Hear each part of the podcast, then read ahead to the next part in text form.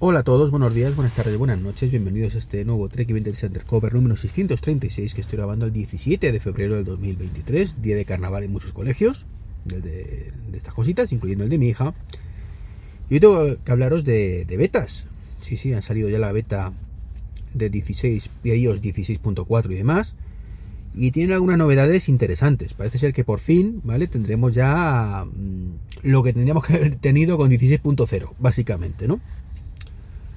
Lo primero, tenemos nuevos emoji, ¿vale? Maravilloso. No sé cómo hemos podido vivir sin el jengibre, eh, unas alitas, una medusita y un símbolo de wifi. Importante además el color rosa, gris y azul claro de los corazones.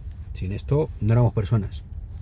Pero ya con esa parte, llegamos a la parte buena de la actualización con la aplicación de casa que parece ser que por fin, esta vez sí que sí que sí, funcionará con la nueva arquitectura y ya por fin podremos compartir y todas cosas con nuestros familiares amigos. Así que estupendo, por fin.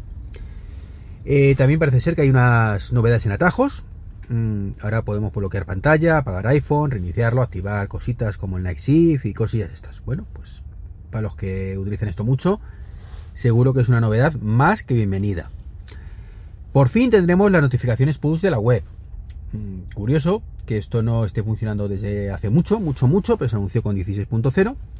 Y es que sabéis que, por ejemplo, en Safari para el Mac, pues en prácticamente cualquier navegador, para, cualquier sistema de escritorio, eh, podemos activar notificaciones de forma que, por ejemplo, te metes en una página web, por ejemplo, trek23.com, y si tuviera activadas las notificaciones, que ahora mismo sinceramente lo activé en su momento, pero hace siglos que no lo miro, se nota que no utilizo la web prácticamente para nada, desgraciadamente por falta de tiempo, pues dirá, ¿quieres recibir notificaciones de trek23.com?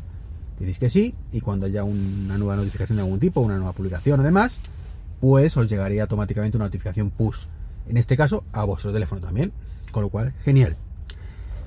Un cambio que va a resultar curioso, polémico y que a mí particularmente me encanta.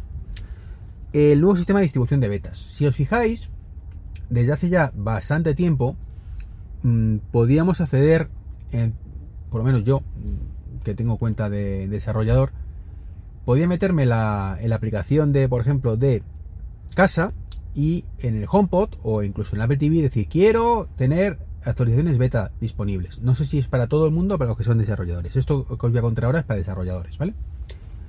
Bueno, pues esto va a llegar a iOS y a WatchOS y demás. De manera que si tu cuenta es desarrollador te aparecerá una opción, ¿vale? ¿Quieres eh, suscribirte al programa de betas? Pues sí, pues no, ¿vale? No quiero descargar betas, os quiero descargar betas. Y no el rollo patatero este de me cojo un perfil, lo pongo lo, y demás, ¿vale? Lo malo, para los que no sean desarrolladores o no quieran pagar los 100 euritos que cuesta el año, bueno, pues mm, que si no te saldrá esta opción, en teoría. Con lo cual, como mucho, podréis suscribiros a la beta pública, que será muy parecida. Y simplemente pues los desarrolladores se meterán en un tipo de beta y los que no, pues en la otra. Eh, va a haber cambios en la aplicación de podcast. Mm, bien, estupendo. Yo no utilizo la aplicación, así que no sé deciros si será bueno o malo. Eh, habrá vista previa enriquecida, ¿vale? De mensajes de Mastodon en mensajes. Curioso, cuando pasamos pegamos un mensaje de Twitter, por ejemplo, pues sabéis que en mensajes podemos ver una imagen o una web, ¿sabes? Pues eh, Mastodon también. Así que genial. Va a haber filtros para pantalla siempre encendida dentro de mm, los estados de concentración, así que genial. Y cambios en la aplicación de música, que eso sí lo utilizo más, pero bueno, nada especialmente relevante por lo que estoy viendo, ¿vale? Eh, veremos más, más temas de Apple, Care, de la cobertura y demás, en ajustes, en algo más de consumos.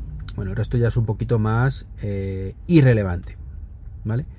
Bueno, hay un nuevo widget, por lo visto, de seguimiento de paquetes para la aplicación cartera. Me resulta curioso eso. Mm, veamos qué ocurre, cómo se integra y demás. Pero la verdad es que si funciona bien está chulísima la idea. Eh, detalle de, tiempo disponible de disponibilidad satelital, me da igual, no tengo un iPhone con satélite. Y eh, poco más. Bueno, pues como veis, novedades bastante chulas, bastante interesantes y que, bueno, esperemos que eh, lleguen más pronto que tarde.